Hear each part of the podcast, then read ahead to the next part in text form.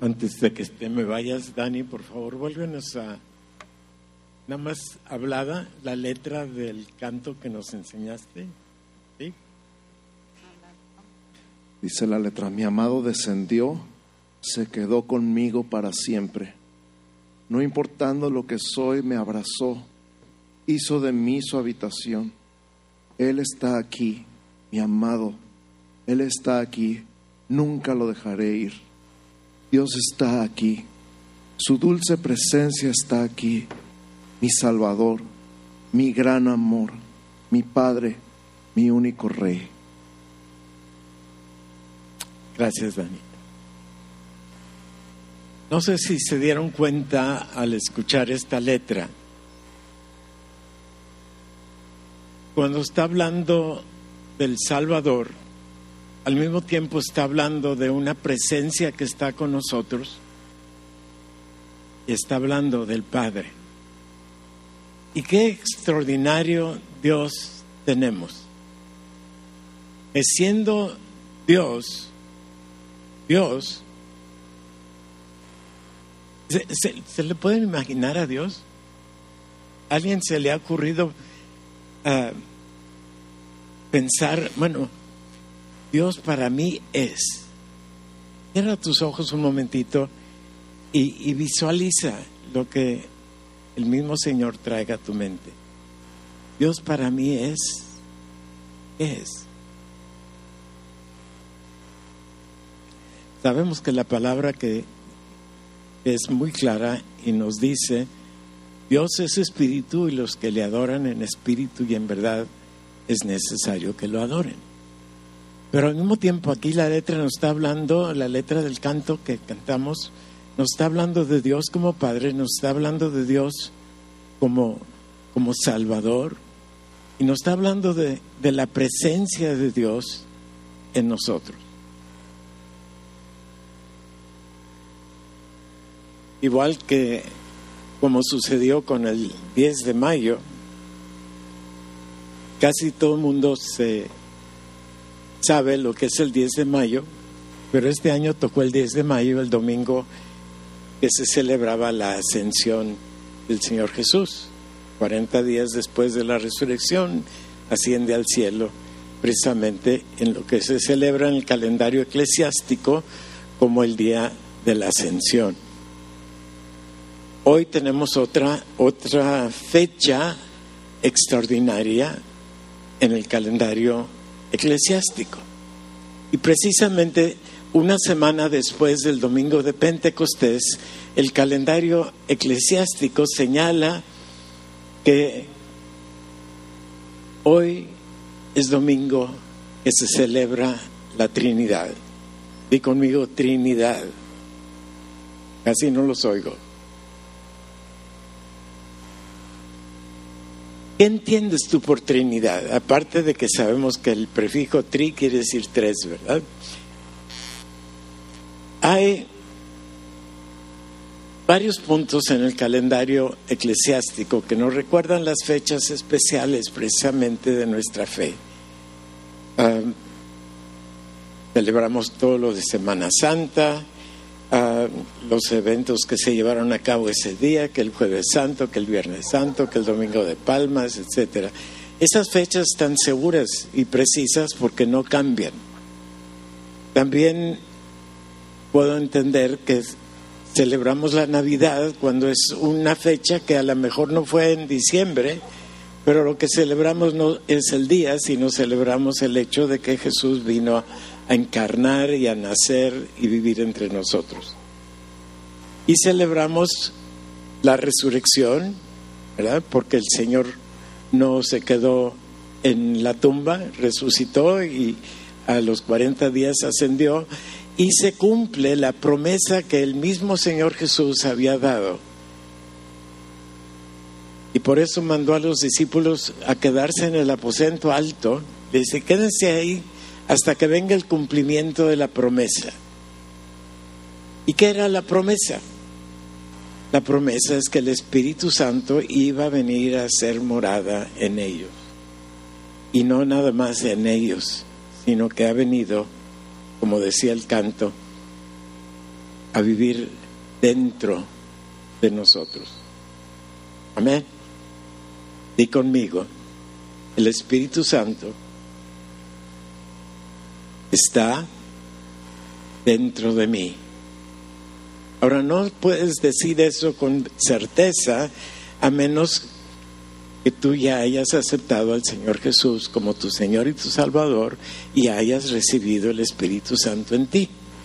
Y tenemos que entender que el, el cumplimiento de esa promesa posteriormente se puede manifestar en diversas maneras y puede darnos diferentes dones y asignarnos diferentes ministerios.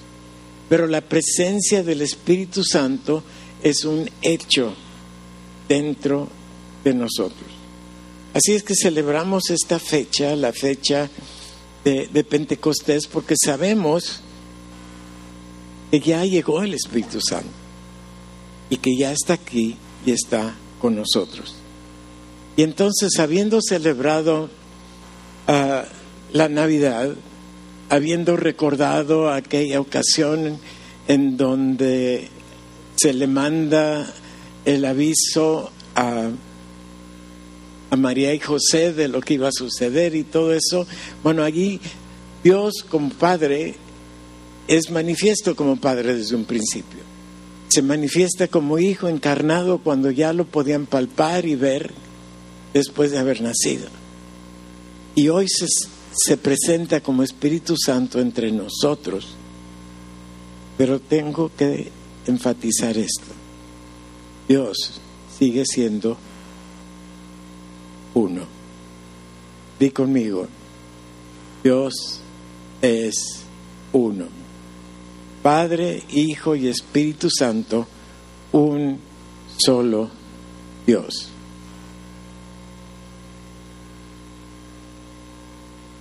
No alcanzo a ver las pantallas por los reflejos, así es que ayúdenme si va en donde dice desde el siglo IV, ¿sí? Más o menos del siglo IV se designó precisamente el domingo siguiente a Pentecostés era para recordarle a la iglesia precisamente que aunque sabemos y entendemos y aceptamos que tenemos un solo Dios, Dios se ha manifestado para nosotros en una relación de Padre, de Hijo y de Espíritu Santo. Y a eso es lo que le llamamos o se le designa Trinidad. Y, tristemente, el domingo de la Trinidad no es un domingo que se recuerde con mucha frecuencia. ¿sí? Poco se le recuerda celebrar este domingo, pero creo que es algo que tenemos que celebrar, no solamente el domingo de la Trinidad, sino todo el año y todos los días porque todo el año y todos los días está la presencia de Dios en nosotros. Ahora Él ha escogido estar en nosotros como Espíritu Santo, pero el Espíritu Santo es nuestro Salvador, el Espíritu Santo es nuestro Padre, el Espíritu Santo es Dios, Padre, Hijo y Espíritu Santo es uno solo. Y es Dios el que vive dentro de ti.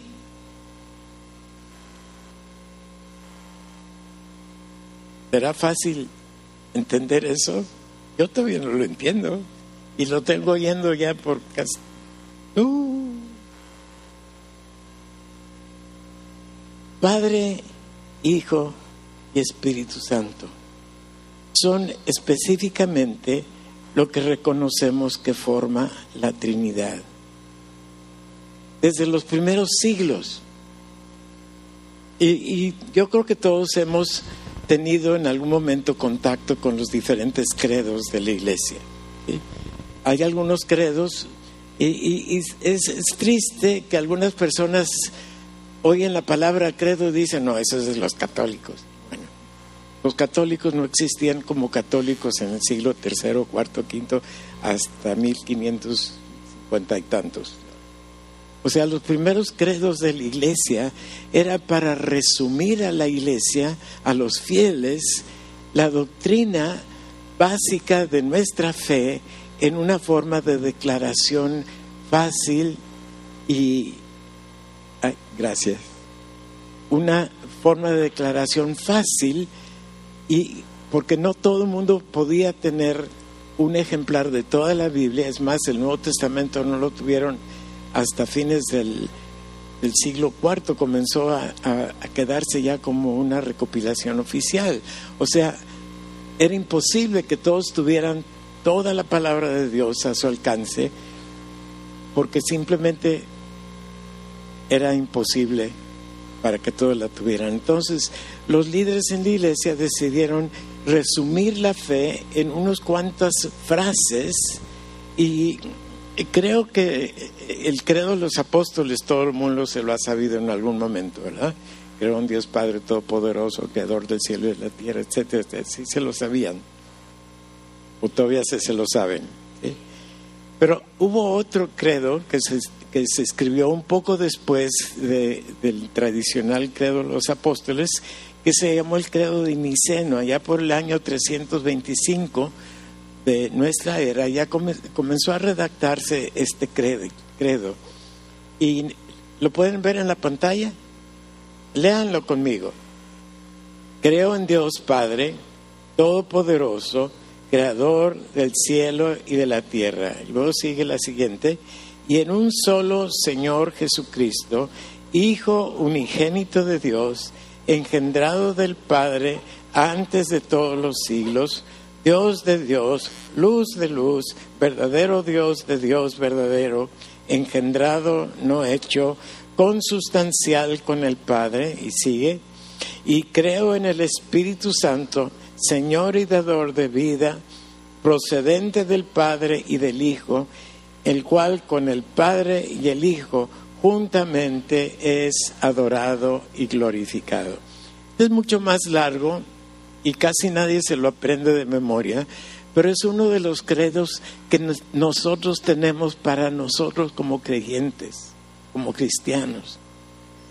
Y no es para sustituir lo que dice la Biblia, es para afianzar lo que la Biblia nos dice.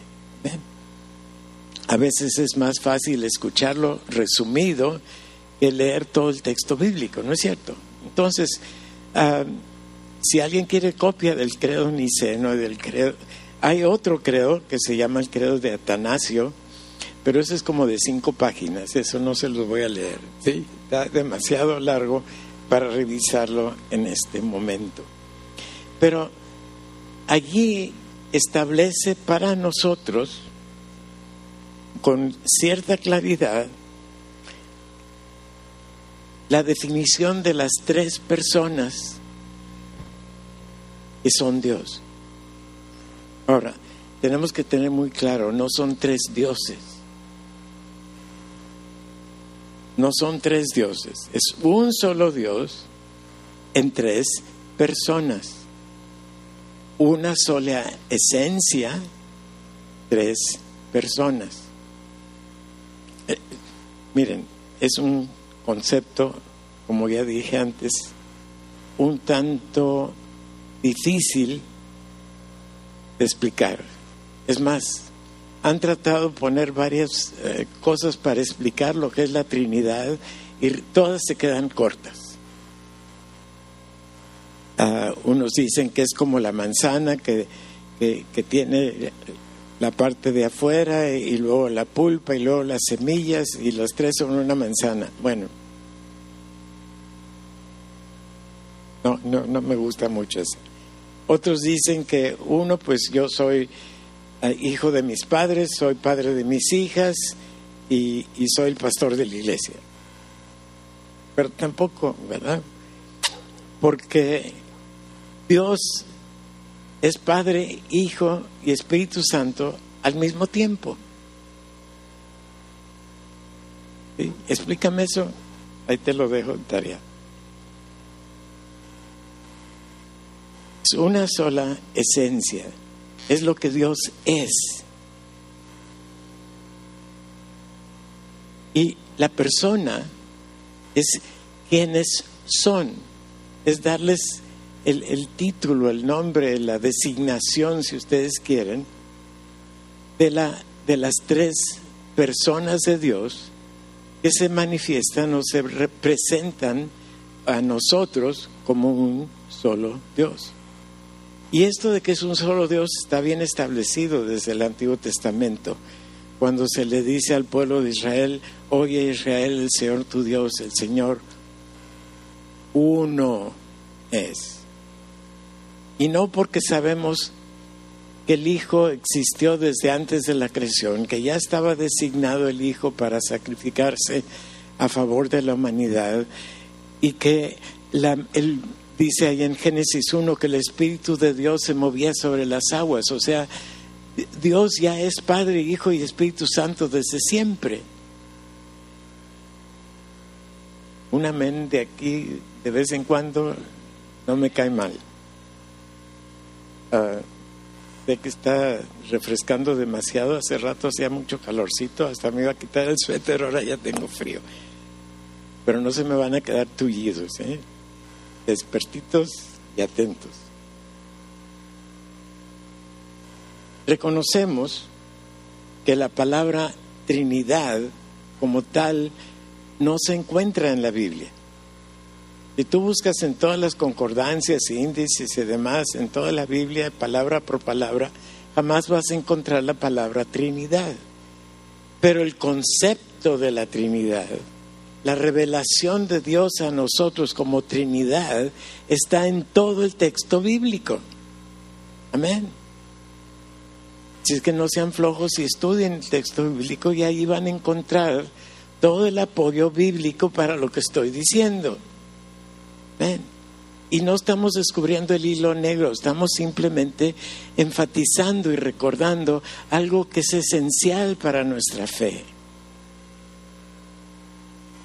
Me he topado con gente que me dice, pues a mí no me molestes con, el, con eso del Padre y del Espíritu Santo, a mí nada más déjame Jesús. Pues nos suena muy bonito, pero es un error.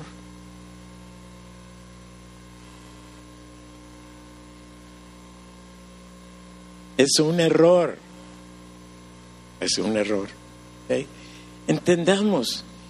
Y, no es para quedar eh, trabados, ¿verdad? De que no entiendo esto, entonces, ¿para qué pienso en eso? No, es para disfrutar.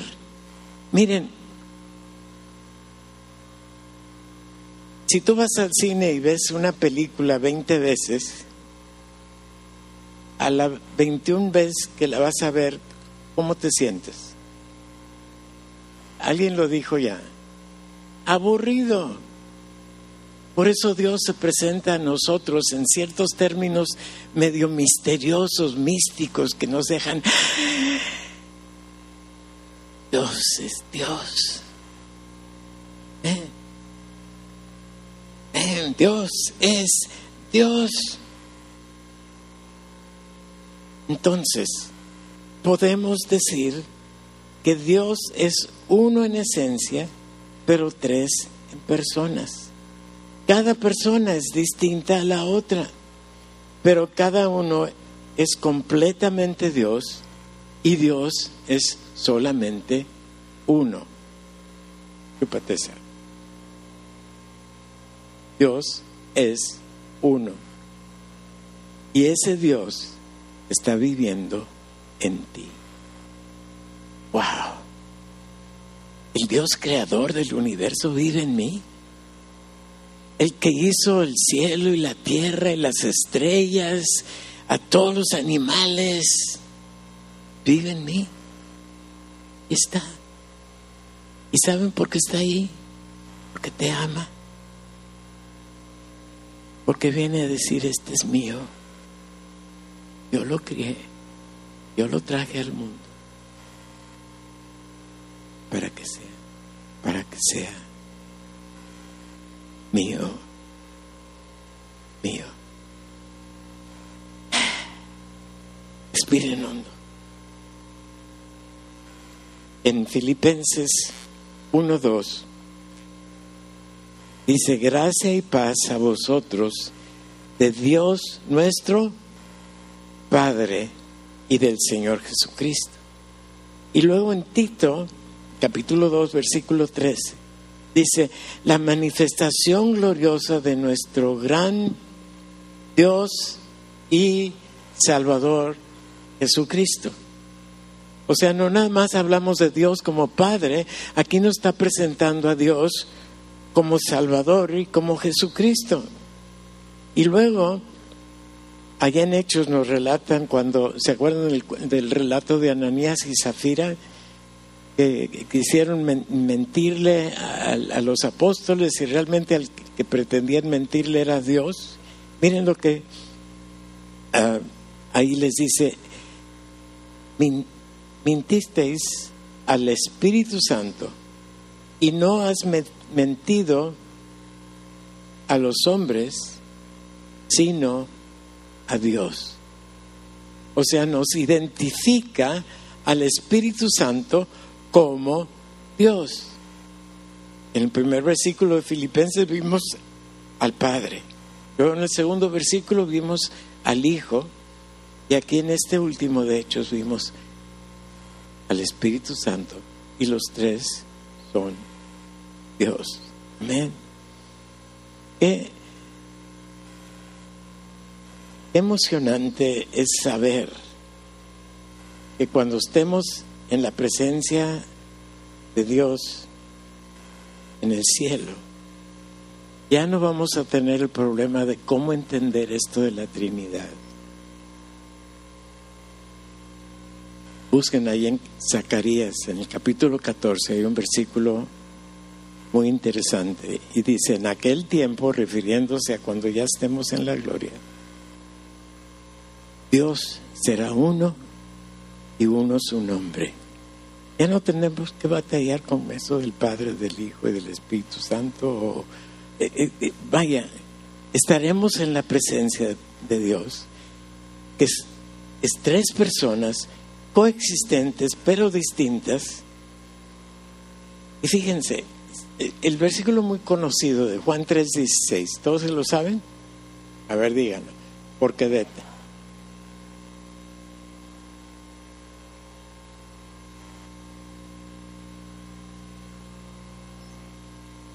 Ahí cuando menos nos menciona al Padre y al Hijo.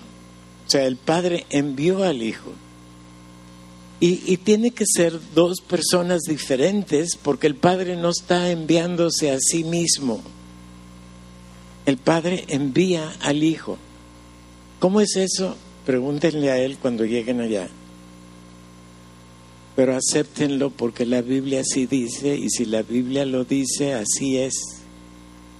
Porque de tal manera amó Dios. Dio a su Hijo el Padre dio a su Hijo. Y, aún la palabra hijo, ¿qué quiere decir hijo? ¿Qué está implícito en la palabra hijo? Que un hijo tuvo un padre. O sea, ahí están los dos cuando menos. Y luego el mismo hijo, ¿sí? Ah, vamos.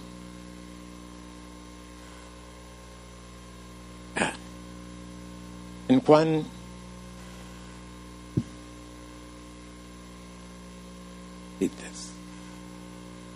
En Juan 14, 26, y corroborando con eso también está Hechos 2.33, pero dice, el Espíritu Santo, a quien el Padre enviará en mi nombre, ¿quién es el que está hablando? El Hijo está hablando, ¿verdad? El Espíritu Santo a quien el Padre enviará en mi nombre. Y luego en, Hechos, eh, Pedro está hablando, a este Jesús resucitó Dios, exaltado por la diestra de Dios, y habiendo recibido del Padre, y sigue relatando, ellos, el Padre, el Hijo, enviaron al Espíritu Santo.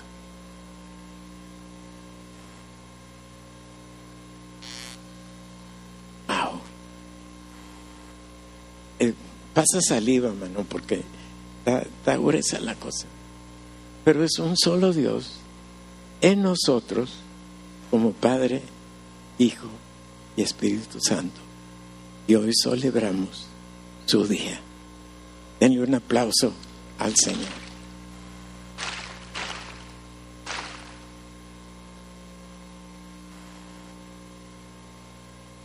¿Y se acuerdan el relato de cuando el Señor Jesús fue bautizado por Juan el Bautista? ¿Qué se vio ahí? ¿Qué se escuchó ahí? Se acerca Jesús al agua, se mete al agua y Juan está bautizándolo y ¿qué se oye desde el cielo? Este es mi Hijo amado en el cual tengo contentamiento o complacencia, dice otra versión. El Padre hablando de que estaba agradándose con el Hijo. ¿Y saben por qué se agradaba con el Hijo? Porque el Hijo estaba sometiéndose a la voluntad de su Padre y por eso había encarnado, ya sabía que venía, ya conocía el sacrificio que estaba implícito ahí. Y luego dice, termina el relato diciendo, y se, se apareció sobre él el Espíritu Santo. No dice que era una paloma, sino como una paloma. Lo pintan como paloma, pero es... También pregúntale allá cuando lleguen. ¿Qué, quiso decir eso de la palomita, verdad? Y, y, podemos identificar la paloma con muchas cosas de ternura, de, belleza, de paz, etcétera, ¿verdad? Y, y, a lo mejor por eso escogieron, eh, escogió el Señor revelarles eh, ese símbolo a, quienes estaban recibiendo la revelación. Pero lo importante aquí no es eh, lo físico. Lo importante aquí es entender que Dios es espíritu, nosotros le adoramos en espíritu y vive en nosotros como espíritu, Padre, Hijo y Espíritu Santo. Wow.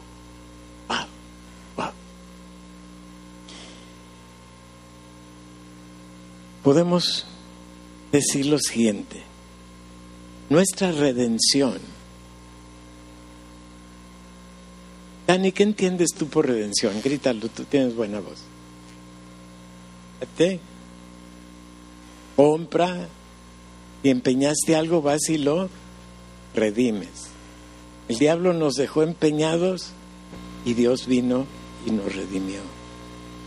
Y nuestra redención se resume o se puede resumir de la siguiente palabra, porque todo viene del Padre, de parte de Dios, colaborando el Padre con el Hijo y con el Espíritu Santo para completar la obra de redención en nosotros. Y los tres aspectos de la redención son los siguientes. El Padre planeó todo en la eternidad Allá en Pedro nos dice que todo esto lo planeó desde antes de la fundación del mundo. Dice que ya desde antes de la fundación del mundo estaba designado el Cordero de Dios que iba a tener que venir a sacrificarse porque lo que hizo Adán no le cogió a Dios de sorpresa. Y como ya sabía Dios lo que iba a hacer Adán, desde antes de que Adán existiera, Dios ya tenía preparada la solución para que tú y yo pudiéramos continuar siendo sus hijos. Porque lo que Dios quería era tener muchos hijos semejantes a su hijo. Y por eso nos creó a su imagen y semejanza. La semejanza divina se vio estropeada con el pecado de Adán, pero cuando viene Jesús se restaura nuestra imagen Dice ahí 2 Corintios 3:18 que ahora somos transformados de gloria en gloria por el Espíritu Santo a la misma imagen del Señor Jesús. ¡Wow! 2 Corintios 3:18, léanlo con, con detenimiento. ¿sí? Y es, es importante captar eso. El, el Padre planeó todo en la eternidad el Hijo se ofrece a sí mismo encarnando para ejecutar el plan del Padre y luego el Espíritu Santo hoy en día se encarga de aplicar el beneficio de la cruz a ti y a mí. Y lo único que nos pide es que digamos, creo, gracias. Di conmigo, creo, gracias. Porque tú crees Dios ya vino a morar en ti. ¡Wow!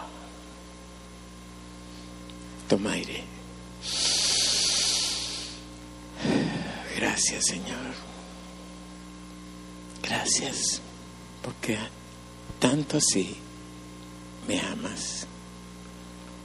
Y tenemos que entender que Dios es un solo Dios en tres personas, coexistentes, o sea que existen al mismo tiempo.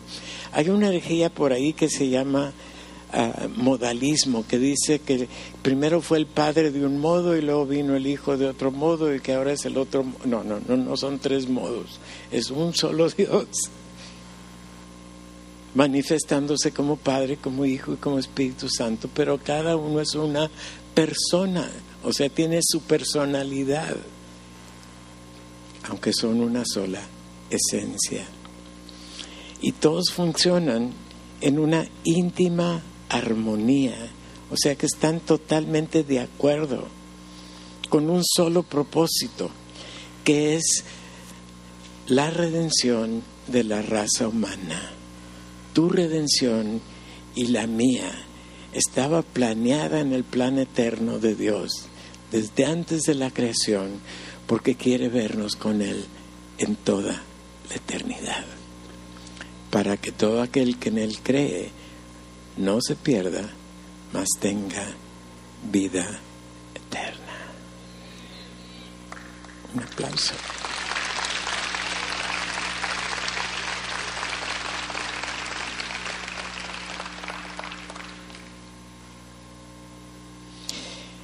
Ahí en Juan 14, versículos 16 al 17, ya leíamos en el versículo 26, pero desde el 14 está el Señor Jesús orando y diciendo, y yo rogaré al Padre, y Él, o sea, aquí está el Padre, está el Hijo, y dice, y Él os dará otro consolador para que esté con vosotros para siempre el Espíritu. Ahí están los tres. ¿Cómo? No, no preguntes cómo, nada más di gracias. Gracias que estás en mí. Lo que cantábamos al principio.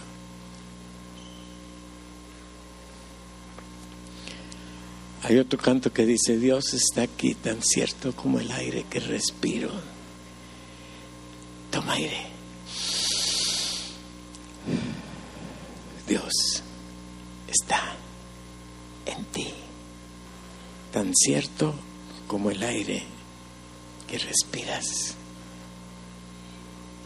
Aleluya.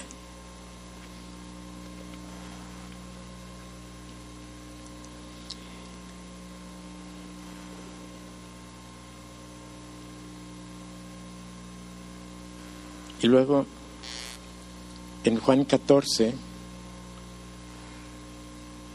16 y 17, bueno, eso ya dice así, ¿no crees que yo soy en el Padre y el Padre en mí? Las palabras que yo os hablo, no las hablo de mí mismo, sino que el Padre que mora en mí, Él hace las obras, creedme, creedme que yo soy en el Padre y el Padre en mí. De la misma manera que el Hijo está en el Padre, el Padre, Hijo y Espíritu Santo están en ti.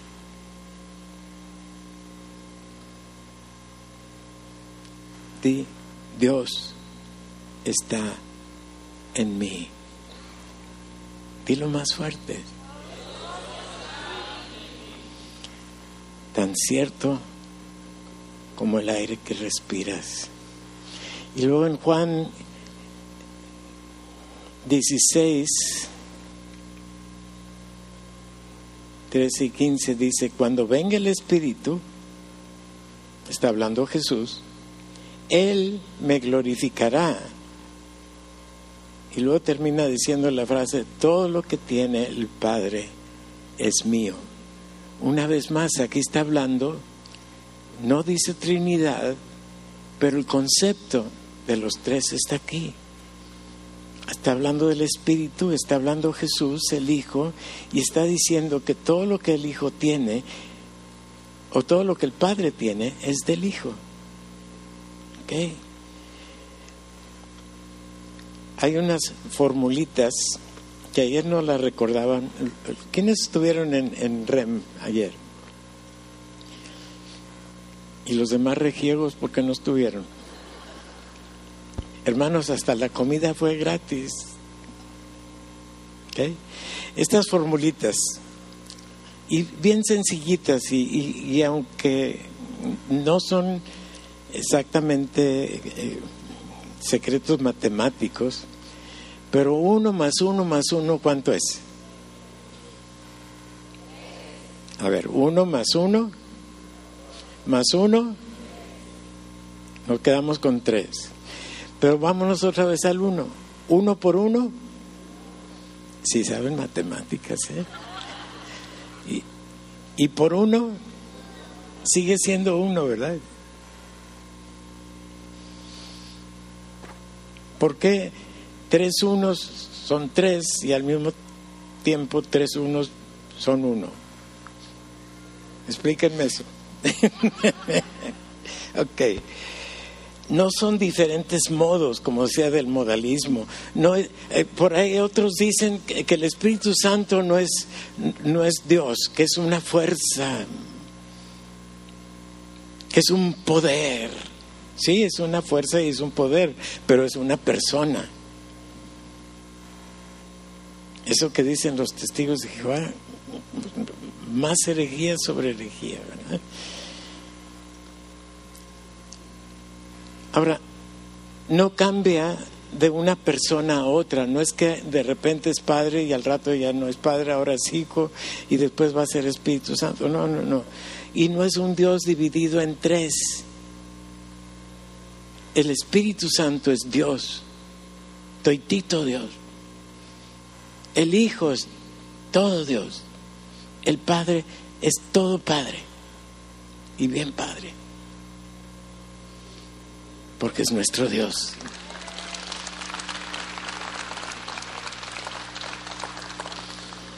Y luego en Colosenses 2.9 dice algo, wow, dice, porque en Él, ¿sí? ¿En quién? En Jesús, está hablando de Jesús. En Él habita corporalmente, o sea, durante la encarnación, todo Dios estaba en el Hijo. Y algunos dicen, bueno, ¿y cómo, por qué se ponía Jesús a, a, platicar con el Padre? ¿Por qué le daba Jesús al Padre? ¿Nunca te has hablado a ti mismo?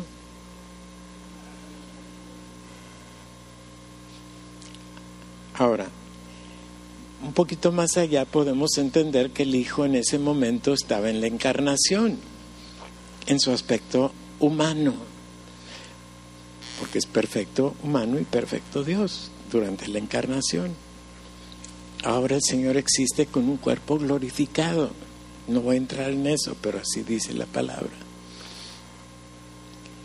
Pero cuando estaba el Hijo platicando o orándole al Padre, pues simplemente se estaba platicando a sí mismo, porque ahí estaba el Padre.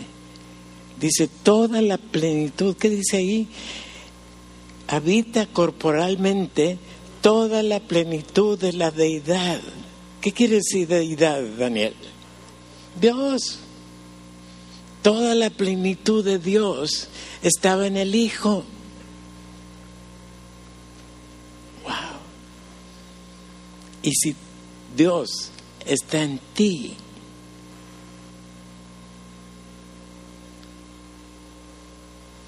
no está en ti a medias está en ti. ¿Por qué? Porque te ama. Porque quiso redimirnos de la metida de pata que había metido Adán. Porque quiso conservarnos como sus hijos para toda la eternidad. Así es el amor del Padre contigo.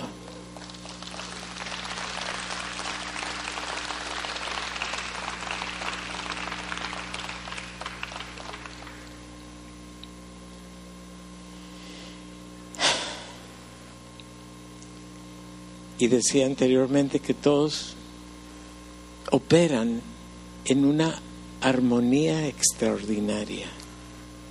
El Padre planea y pone en acción el plan. El Hijo lo lleva a cabo y continúa hoy como mediador. Dice que está a la diestra del Padre abogando por nosotros.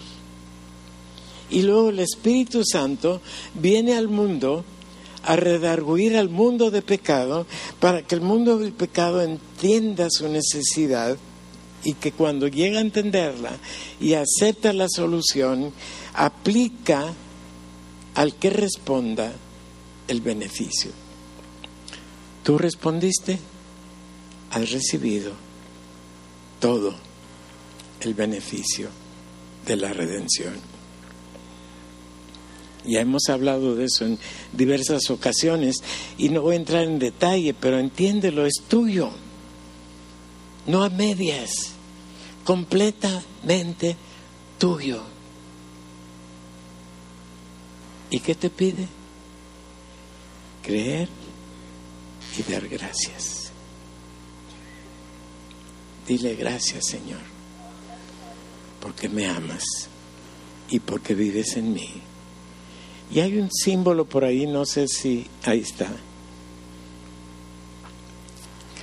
La corona simboliza al Padre, la palomita, como ya decíamos, es un símbolo del Espíritu Santo, el Cordero es un símbolo del Hijo. Y los tres funcionando en armonía, juntos con el mismo propósito de amarte a ti. Y dice en Efesios 2, 18,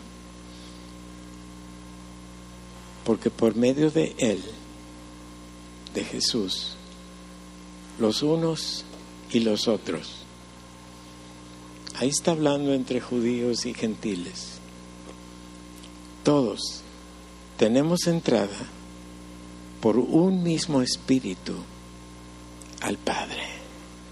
¡Wow! Y luego en Romanos 11, 33 y 34 nos recuerda nuestras limitaciones.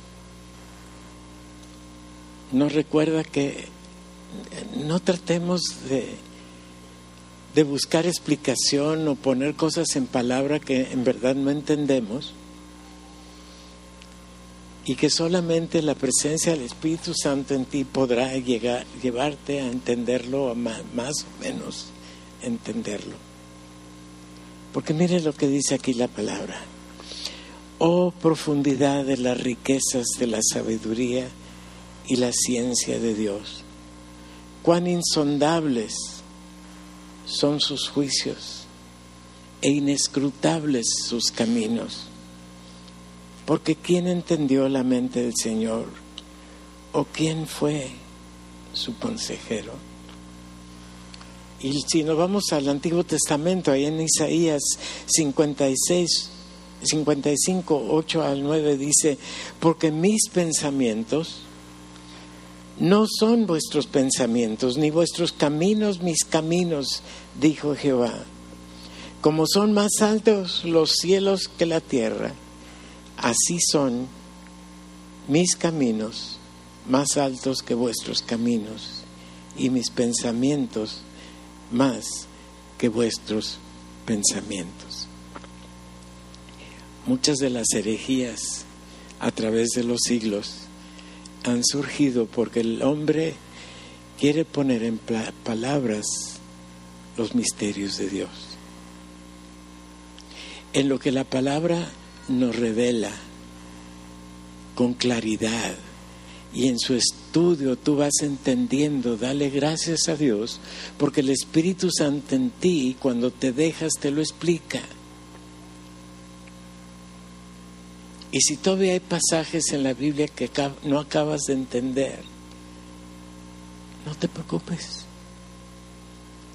Te aseguro que cuando estés en la gloria ya no vas a tener preguntas.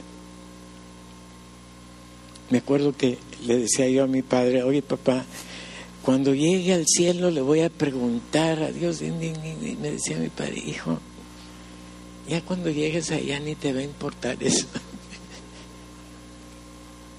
¿Por qué?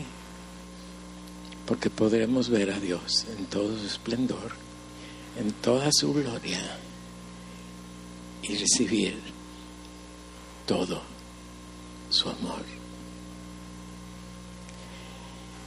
Y si tú estás aquí,